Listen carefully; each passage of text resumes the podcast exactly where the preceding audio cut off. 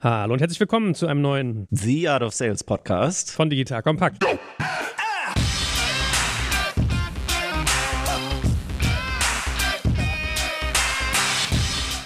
Mein Name ist Jack Kaczmarek und der attraktive Mann, den Sie gerade schon gehört haben, ist natürlich unser vielgeschätzter Gero Decker. Hallo Gero. Vielen Dank für das Kompliment, Joel, aber du siehst heute auch verdammt gut aus. Dankeschön, Dankeschön. Ich muss ja auch mithalten mit dir. Heute, wo wir uns hier schon gegenseitig empfehlen, ja, unser gutes Aussehen, ist das quasi ein bisschen Programm, denn wir sprechen über Empfehlungsmarketing, weil die schönste Form des Sales ist ja, wenn die eigenen Kunden sozusagen einen mitverkaufen. Das heißt, aus dem heutigen Podcast nimmt man mit, wie baue ich ein Produkt eigentlich viral und wir werden ganz viel dazu sprechen, was Kunden eigentlich für mich tun können, um mein Produkt zu vertreiben. Also wir werden über Bewertungen reden, Reference Calls, Customer Advocacy Programs, Referral-Geschichten, also noch viel, viel mehr. Ich mag gar nicht alles aufzählen, weil ein bisschen Spannung muss ja dabei bleiben. Und da starten wir mal straight rein. Lieber Gero, machst du das öfters, dass du Kunden bei dir ausgelagert im Sales machst? Also Kunden sind ja die besten Referenzen dafür, dass das Produkt funktioniert, dafür, dass das gut ist. Ohne Kunden macht dein ganzes Geschäft keinen Sinn. Kunden stehen im Fokus, stehen im Mittelpunkt, sind das Ein und alles. Und wie ja schon angedroht, ich glaube, der erste Schritt ist ja ein Stück weit, dass man das eigene Produkt auch darauf ausrichten muss. Also im B2C-Bereich ist es ja relativ einfach manchmal. Also so Kunden werben Kunden kennt man ja ganz oft. Bei Amazon kriegst du Gutscheine oder Dropbox hat immer sowas gemacht mit, du kriegst größeren Speicher, aber wir reden ja auch ganz viel über B2B. Vielleicht kannst du ja mal ein, zwei Sätze sagen, wie ich das bei so einer Produktreihe mache.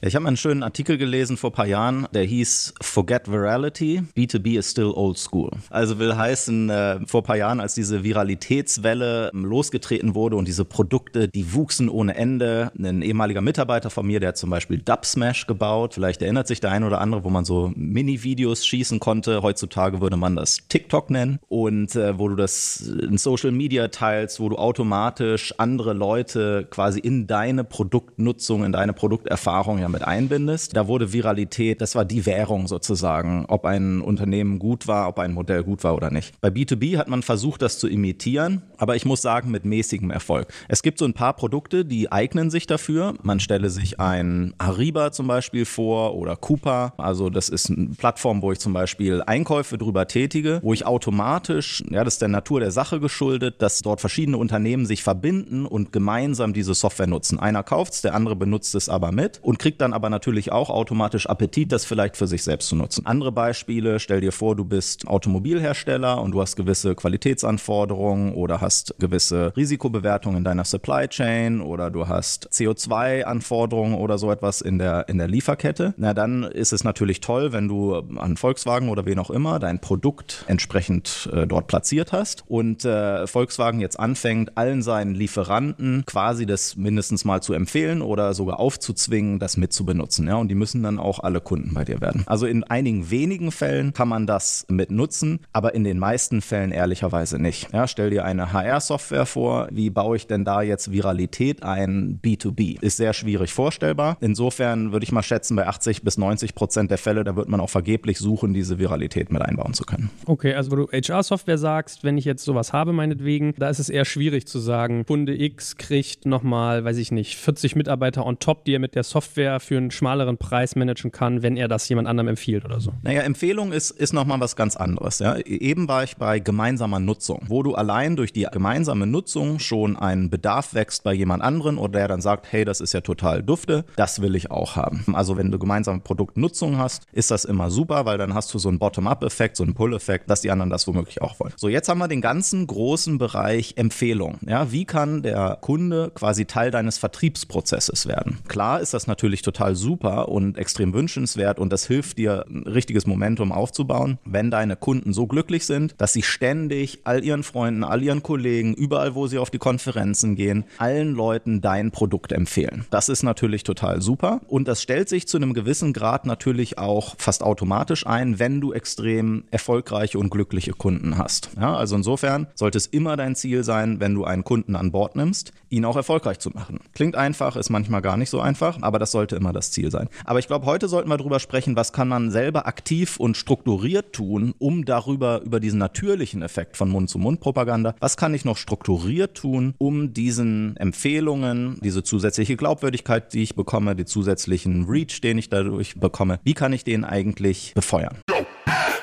Werbung Aufgepasst! Wenn du ein B2B-Unternehmen bist, möchtest du jetzt deine Sales Pipeline mit neuen B2B-Leads füllen und dafür empfehlen wir dir unseren Partner SalesViewer. SalesViewer lässt sich total einfach erklären. SalesViewer entschlüsselt nämlich Unternehmen, die deine Webseite besuchen und zeigt diese in Klarnamen an. Du und dein Team sehen also ganz genau, wer eure Webseite besucht und wofür sich diese potenziellen KundInnen interessieren. Und dann gibst du einfach Vollgas, denn du kannst diese Unternehmen dann ja zielgenau ansprechen und einfach zu neuen KundInnen machen. Im Marketing und Vertrieb ist das also eine Wahnsinnsunterstützung für die B2B-Lead-Generierung. Deshalb nutzen schon viele Marktführer wie Stepstone, Avato Systems, Spot5, Talon One oder die Vodafone-Tochter Grand Centric Sales Viewer und generieren damit täglich neue B2B-Leads. Und wenn das für dich interessant ist, dann teste SalesViewer doch einfach mal kostenlos. Alles, was du dafür wissen möchtest, findest du unter folgender Weiterleitung digitalkompakt.de slash salesviewer. Und wie immer verlinke ich dir das auch auf unserer Sponsorenseite unter digitalkompakt.de slash Sponsoren. Das war's mit dem Werbespot.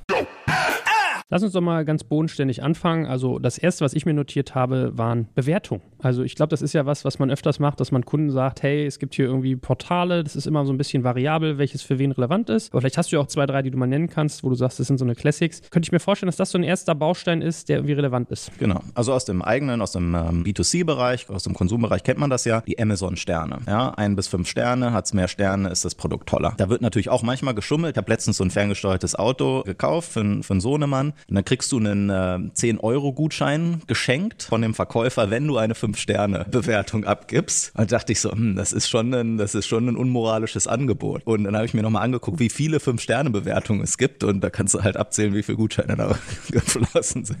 Aber jetzt zurück auf B2B. Für B2B gibt es auch Portale, die genau solche Kundenbewertungen sammeln und ähm, wo zum Teil auch sehr viel Arbeit drin steckt, zu verifizieren, ob diese Kundenbewertungen denn auch authentisch sind, ob das wirklich Kunden sind und da eine Qualitätssicherung drauf machen. Die zwei wichtigsten Portale sind G2 und Gartner Peer Insights. Gartner Peer Insights würde ich sagen, qualitativ noch ein Stück hochwertiger, auch mit dieser Gartner Marke versehen. Die haben einen sehr, sehr stringenten Prozess, auch alle diese Bewertungen, die dort reinkommen, zu prüfen. Beispiel, wenn dort ein Partner, der gar nicht Endkunde ist, sondern nur jemand ist, der dabei hilft, das Produkt beim Kunden zu platzieren oder zu implementieren, dessen Bewertungen werden zum Beispiel kategorisch ausgeschlossen und aussortiert. Aber ähm, die Bewertungen, die dort durchkommen, die sind, ähm, wie gesagt, qualitätsgesichert und auch sehr ernst zu nehmen. Und solche Plattformen sind sehr, sehr spannend. Zum einen für einen schnellen Blick, ja, habe ich ein bis fünf Sterne, also die gleiche Logik wie bei Amazon. Und jeder versucht dann natürlich möglichst weit oben zu landen. Aber diese Bewertungen sind auch wesentlich strukturiert und wesentlich detaillierter als das, was man aus B2C kennt. Dort werden dann anhand von 10 Kriterien, 15 Kriterien Sachen abgefragt. Wie war die Servicequalität? Wie war die Flexibilität beim Pricing? Wie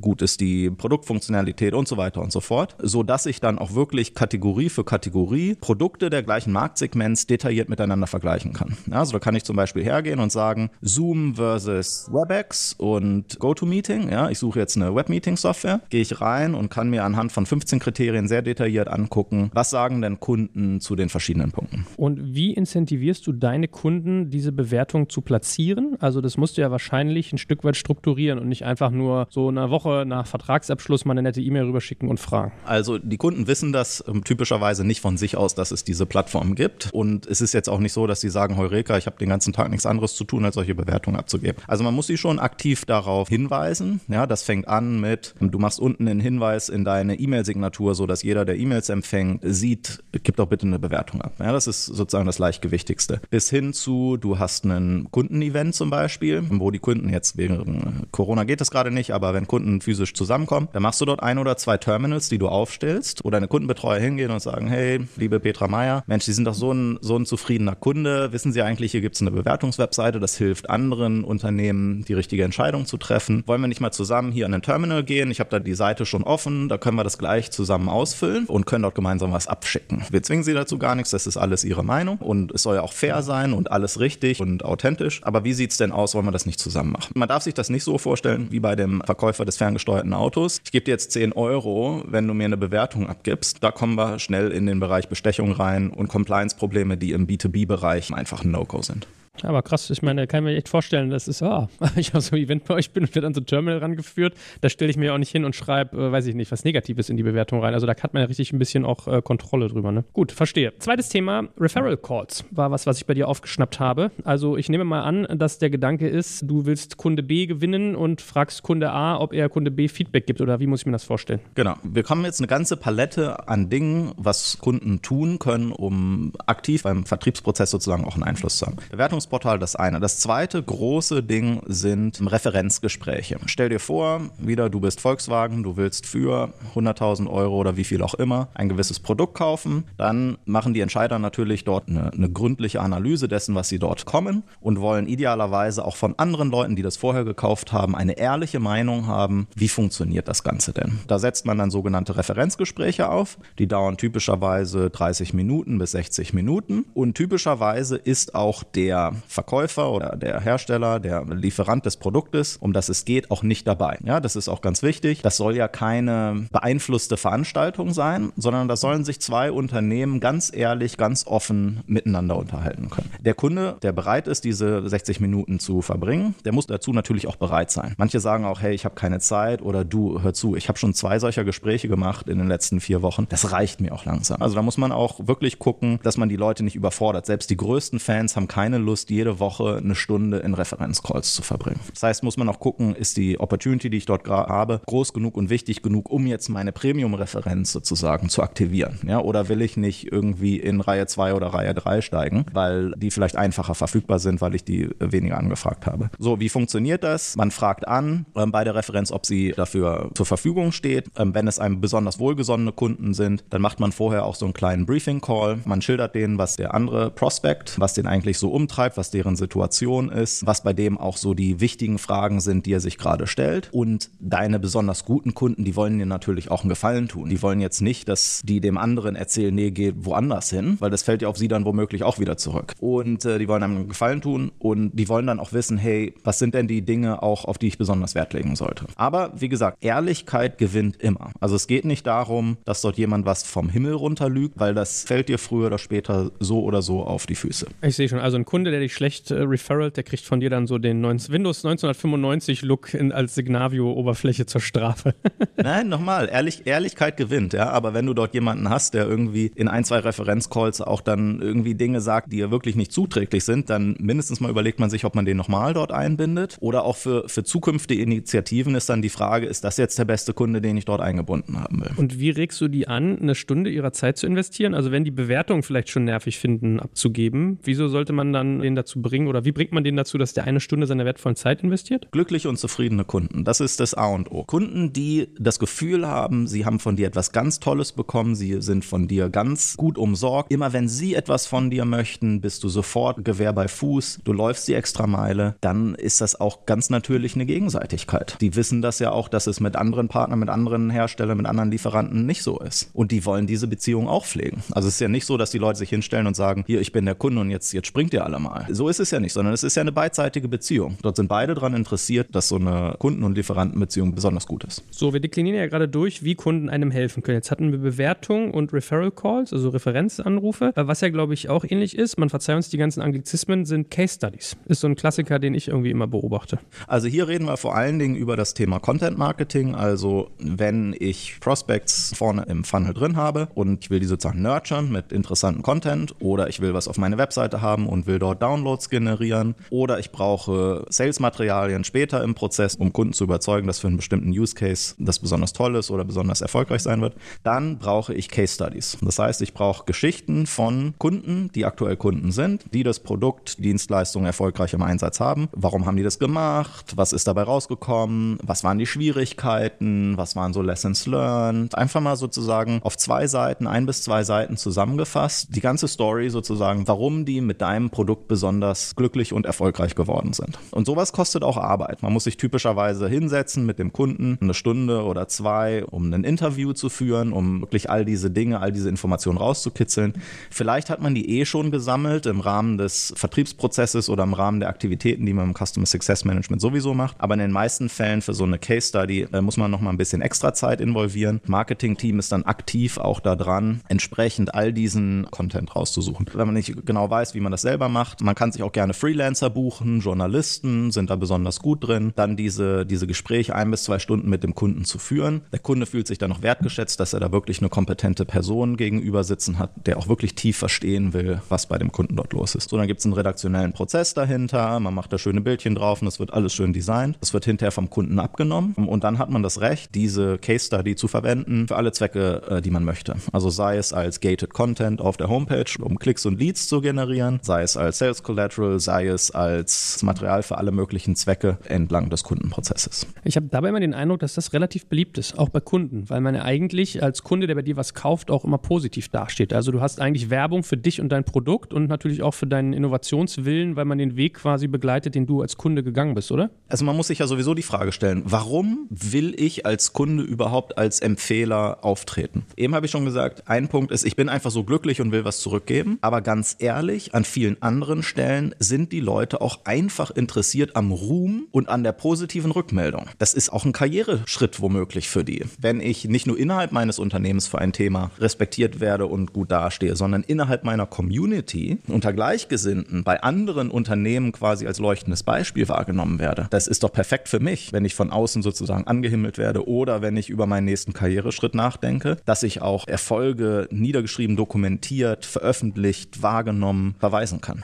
Gut. Also wir sehen auf beiden Seiten sehr sinnvoll, weil also wenn ich mit Werbekunden bei uns immer zu tun habe, die quasi bei uns Werbung schalten für ihr Produkt, habe ich auch relativ oft den Fall, dass man halt mal thematisiert, was du gerade sagtest, diesen Gated Content Gedanken, dass man Fallbeispiele wirklich hinter so eine Newsletter-Abfrage setzt. So scheint mir etwas zu sein, was offensichtlich ganz gut performt. In unserem Vorgespräch habe ich von dir jetzt noch zwei Sachen kennengelernt. Wir fangen mal mit der ersten an, die mir gar nicht so äh, gewahr waren in dem Bereich. Also wo ich dachte, okay, das ist echt, ja, wie soll man sagen, steil. Das eine war, äh, dass du gesagt hast, so Customer Advisory Boards. Vielleicht erklärst du mal, was damit gemeint ist. Also für die besonders guten Kunden macht man häufig so einen kleinen Zirkel auf. Häufig sind das so fünf bis acht Kunden. Wenn man international unterwegs ist, vielleicht pro Region fünf bis acht Kunden, die man ein bis zweimal im Jahr einlädt. Die fliegt man dann ein, bringt die zusammen, also zum Beispiel auch rund um ein Kundenevent, verbringt dann mehrere Stunden mit denen, aber auch sozusagen regelmäßig alle paar Wochen. Und die sind quasi wie ein, also nicht wie ein Board, wie man sonst kennt, ja, was sozusagen darüber bestimmt, was die strategische Ausrichtung des Unternehmens ist, sondern Advisory Board im Sinne von, es guckt drauf, wie man sich als Unternehmen entwickelt, was besonders spannend wäre, welche Produktbereiche besonders gut sind und einem da sehr viel und sehr schnell Feedback geben. So allein die Tatsache, dass ich dort ein Advisory Board habe mit entsprechenden Firmen zum Beispiel, die sehr bekannt sind da draußen, dass die sich aktiv engagieren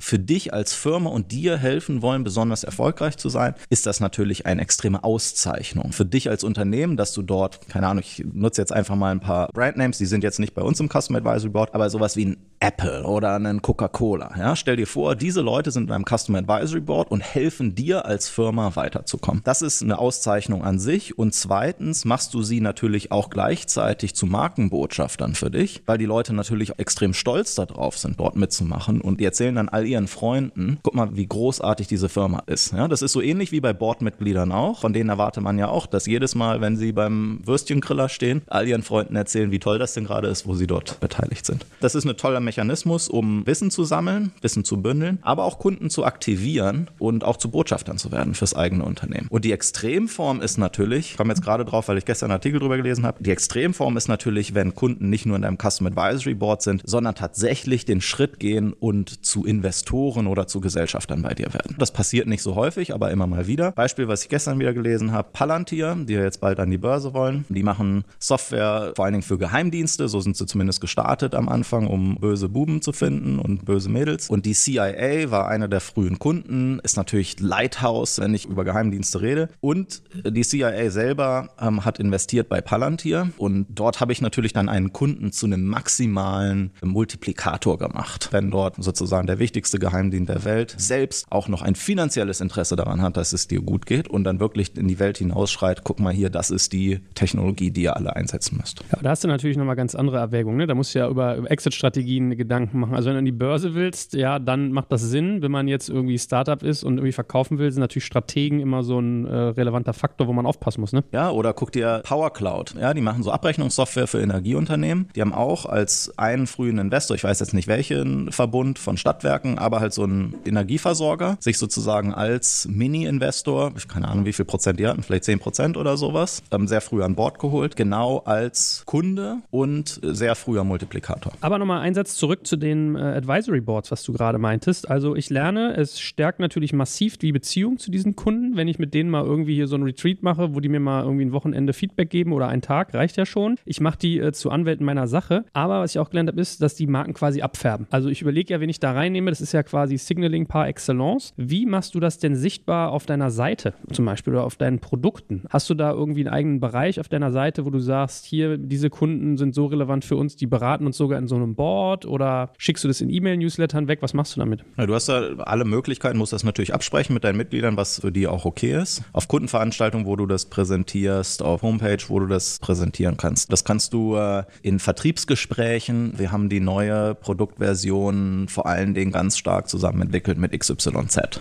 Oder folgende drei Firmen, die stehen ja für tolle Dinge und genau die helfen uns als Firma noch besser zu werden. Ja, das kann ich natürlich in, in allen möglichen Gesprächen auch mit einbinden. So, und die zweite Achse, die ich eben schon mal angedeutet hatte, die ich aus dem Vorgespräch mit dir kennengelernt habe, wo ich neugierig bin, dass du mal ein bisschen mir und den Hörern erklärst, was es damit auf sich hat, war, Achtung, Zungenbrecher, Customer Advocacy Programme. Was genau ist das? Was muss ich mir darunter vorstellen? Also da geht es darum, viele dieser Empfehlungsthemen einfach strukturiert zu bündeln. Überhaupt erstmal zu identifizieren, was sind denn die Dinge, die ein Kunde tun kann, die für mich auch spannend sind. Beispiel eine Präsentation halten auf einer Konferenz, ein Webinar machen, eine Customer Case Study zu veröffentlichen, Bewertungen abzugeben auf Bewertungsportalen, all sowas. Ja, da habe ich sozusagen eine riesen Palette an Dingen, die ich identifiziert habe. Und dann vergebe ich zum Beispiel Punkte und sage, irgendwie ein Auftritt auf einer Konferenz sind fünf Punkte, sage ich jetzt mal. Eine Customer Case Study sind zwei oder wie auch immer. So, und wenn du zehn Punkte erreicht hast, mindestens mal kriegst du einen Badge, den du dir sozusagen anheften kannst. Und vielleicht gibt es für gewisse Punkte gerade auch irgendwelche Goodies, die ich zugutekommen lassen kann. Beispiel kostenlose Trainingssessions für Mitarbeiter zum Beispiel. Oder bis hin zu verrückten Dingen wie einen Backstage-Pass für das Justin Bieber-Konzert auf deinem Kundenevent. Ja, also gibt ja, gibt ja tausend Goodies, die für den Kunden spannend sein könnten. Man muss immer darauf achten, dass man da keine Compliance-Probleme kreiert und äh, dass man da immer gut durchsegelt. Und die Kunden, die teilnehmen, müssen da auch selber ein bisschen drauf aufpassen. Aber es gibt viele Möglichkeiten. Also jetzt zum Beispiel sowas wie ein kostenloses Training anbieten oder einen Services-Tag oder zwei kostenlos geben. Da hat überhaupt gar keiner ein Problem mit. Also so ein Stück weit, also eine Gamification deiner Kundenunterstützung, könnte man sagen. Genau, mit Leaderboard. Du siehst, ob du,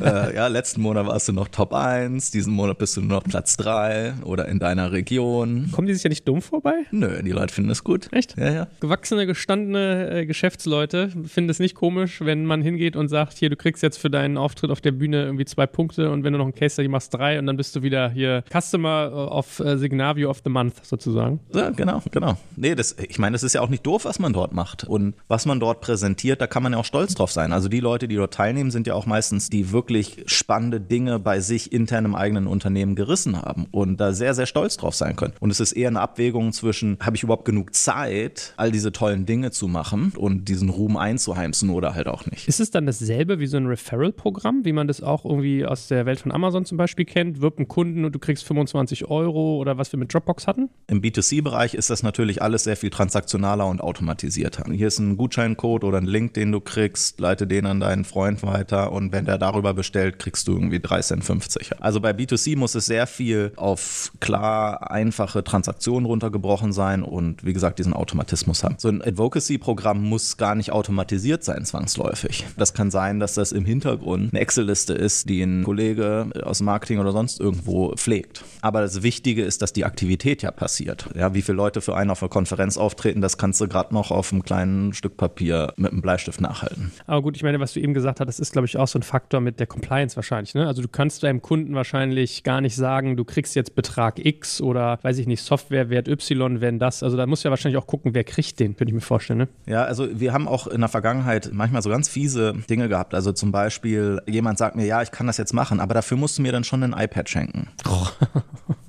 So, und äh, ja, wenn, wenn man da so steht und, und mit so einer Situation was noch nie konfrontiert, überlegst du jetzt, hm, iPad, also so richtig teuer ist es jetzt nicht, ja, in Gegenleistung für das, was er dir bringt. Also rein kommerziell gesehen wäre das jetzt eigentlich total super, aber darf man das jetzt, ja? Und ist das jetzt schon Korruption oder was haben wir hier, ja? Und ähm, zum Glück haben wir uns da aus all diesen Themen immer ganz schnell rausgezogen und gesagt, also jetzt sozusagen Dinge, die klar einzelnen Personen monetare Benefits bringen, da ist typischerweise eine Grenze erreicht. Ist jetzt ein nettes Abendessen im Rahmen des Customer Advisory Boards, überschreitet das schon die Grenze? Manche Firmen würden sagen, ja. Na, okay, aber da merkt man, worauf man so aufpassen muss. Wenn du hast ja eben auch sonst was Interessantes angerissen, diese Kundenvorträge. Das hatten wir auch schon mal, glaube ich, äh, in einem Podcast zum Thema, wenn ich richtig mich erinnere, Sales of Events. Aber was ist da so der Gedanke? Ja, der Gedanke ist, wenn du als Hersteller auf die Bühne gehst und sagst, unser Produkt ist das Tollste, ja, dann stehen alle so da und sagen, ja, ich bin jetzt wenig überrascht. Das hätte ich jetzt auch von dir erwartet. Wenn aber dein Kunde auf die Bühne geht und sagt, ja, unsere Firma ist eine andere, weil, und wir sind viel besser, weil wir uns entschieden haben, das einzusetzen und es ist total grandios gelaufen, dann sagen die anderen natürlich, hm, ja, das glaube ich jetzt. Also Glaubwürdigkeit, aber auch diese Verbindung hin zu den realen Stories ist für zukünftige Kunden ja meistens viel, viel spannender, als jetzt viel zu viel produktfokussiert zum Beispiel anzugucken. Gut, also wir können ja noch mal ganz kurz zusammenfassen. Wir hatten jetzt Bewertungen, Referral Calls, wir hatten Case Studies, Customer Advisory Boards bis hin zu Kunden als Investoren. Wir hatten Customer Advocacy Programme, den Wink zu Referral Programmen und Kundenvorträgen. Was ich noch ganz interessant finde, was du auch meintest, also das, das wird ja eigentlich das äh, Advocacy fast noch mal weitertreiben, sind so Awards. Viele Firmen haben ein Problem, dass sie nicht genügend compelling Stories von ihren Kunden gesammelt haben. Im Sinne von, die waren großartig erfolgreich und äh, nur weil sie dein Produkt im Einsatz haben, sind die jetzt eine ganz andere Firma. Weil wenn du das denen rausleierst, dann sind die auch so ein bisschen, ja, hm, kann man das jetzt wirklich so sagen und so. Ganz einfacher Trick ist, du machst Kunden Awards. Bestes Beispiel, man hat eine Customer Success Management Software, ja, und man lobt jetzt aus, wer hat die beste Customer Success Management Initiative der Welt gemacht, ja, oder den schnellsten Fortschritt oder was auch immer, was dann die Kategorie gerade ist. Und dann bewerben sich die Leute aktiv mit ihren Case Studies, irgendwie zwei, drei, vier Seiten runtergeschrieben, was sie denn Tolles gemacht haben und was sie denn alles erreicht haben. Und du schreibst natürlich, es wird bewertet danach, was wirklich messbarer Impact war. Und der, der die tollste Story kreiert, kriegt dann diesen Award. Also du hast den Effekt, dass du all diese Stories überhaupt einmal sammeln kannst. Und zum Zweiten, in dem Moment, wo jemand so einen Customer Award gewinnt, kannst du das natürlich als Referenz für öffentliche Auftritte maximal benutzen und das ganz weit nach vorne stellen. Also große Könige, also alle großen Softwarehersteller machen das rauf und runter. Sei es ein SAP, sei es, ich war auf einem Red Hat Kunden-Event, die machen das ganz, ganz extrem und die haben dann auch wirklich 25 Kategorien. Dass auch jeder da was findet für sich. Naja, naja, also die, es ist schon nicht so einfach, dort zu gewinnen, keine Frage. Die bauen dann so eine richtige Hall of Fame auf bei ihrem Kunden-Event, wo dann die Firmen, die diese Awards gewinnen, dann alle sozusagen aufgezeigt sind, die Personen, die dahinter stecken, mit riesigen Bildern dort über die Monitore flackern und so, ja. Also das ist schon, das ist schon grandios und, und du als Kunde fühlst dich dann natürlich auch extrem wertgeschätzt, dass deine Story auch da wirklich so weit nach oben gehoben wird. Leute posten dann ganz glücklich, wenn sie den Award gewinnen, auf Social Media und erzählen allen ihren Freunden davon. Also es hat schon eine tolle Wirkung und es ist einfach sehr, sehr positiv für alle Beteiligten. Reicht da der reine Fame, die reine Berühmtheit oder braucht es noch irgendwie einen Preis, Geld, einen Feature, eine Reise, einen Abendessen, ein was weiß ich? Nee, wie gesagt, also mit, mit monetären Dingen muss man immer ganz, ganz, ganz hart aufpassen und Ruhm und Ehre ist typischerweise der größte Antreiber. Jetzt haben wir so viele Sachen durchdekliniert, von Bewertungen bis Awards. Ich könnte mir vorstellen, oder was mir noch so als Gedanke käme, ist, wo hält man das fest? Also gibt es da vielleicht auch so eine Art Möglichkeit,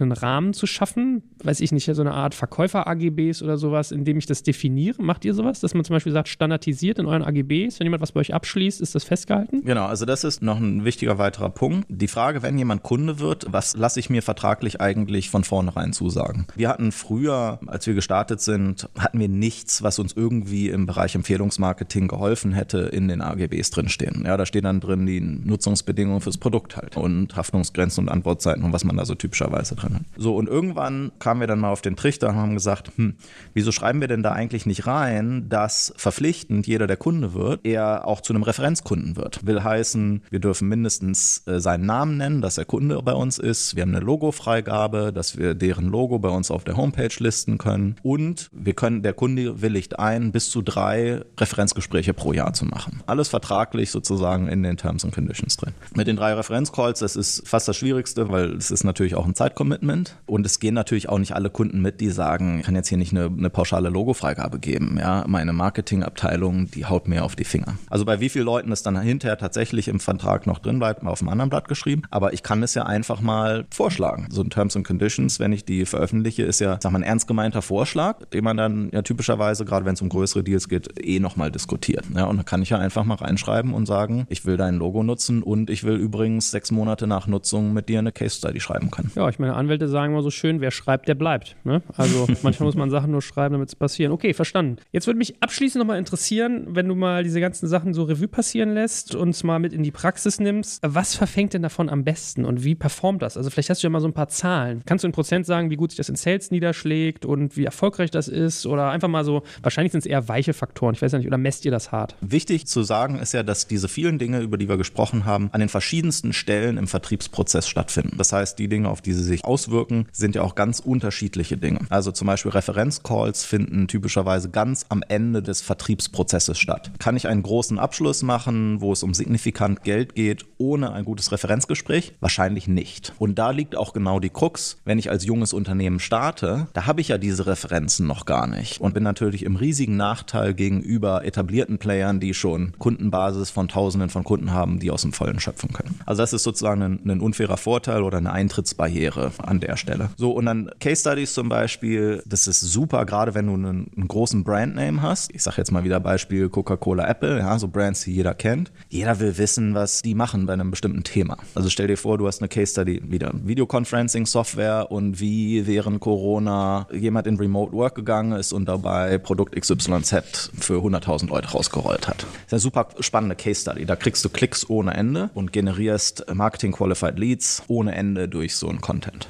Was ist das Wichtigste von all denen? Ich glaube, die Nachricht, es ist einfach ein, ein Mix, den du brauchst und man sollte dort versuchen, so, so weit wie möglich die Kunden einbinden zu können entlang des, des kompletten Zyklus. Hervorragend. So, liebe Hörer, wir haben heute viel über Empfehlungsmarketing geredet. Jetzt müsst ihr natürlich auch mal hier unseren Podcast empfehlen, fällt mir bei der Gelegenheit gerade ein. Also ihr merkt, der gute Gero hat jetzt wirklich in unter 40 Minuten, glaube ich, mal richtig runtergenagelt, wie man Kunden zu Verkäufern des eigenen Produkts machen kann. Bei uns könnt ihr das tun, indem ihr uns fünf Sterne gebt, eine schöne Rezension schreibt und oder euren Freunden von diesem Podcast erzählt. Lieber Gero, haben wir noch was vergessen? War das Wesentliche, war? Das war das Wesentliche. Ich glaube, war eine runde Sache. Ja, ich glaube auch. Gut, in diesem Sinne, ich danke dir ganz herzlich und äh, ja, werde ich auch mal gucken, wen ich bei mir noch so zum Empfehler machen kann. Sehr gut. Bis zum nächsten Mal. Go.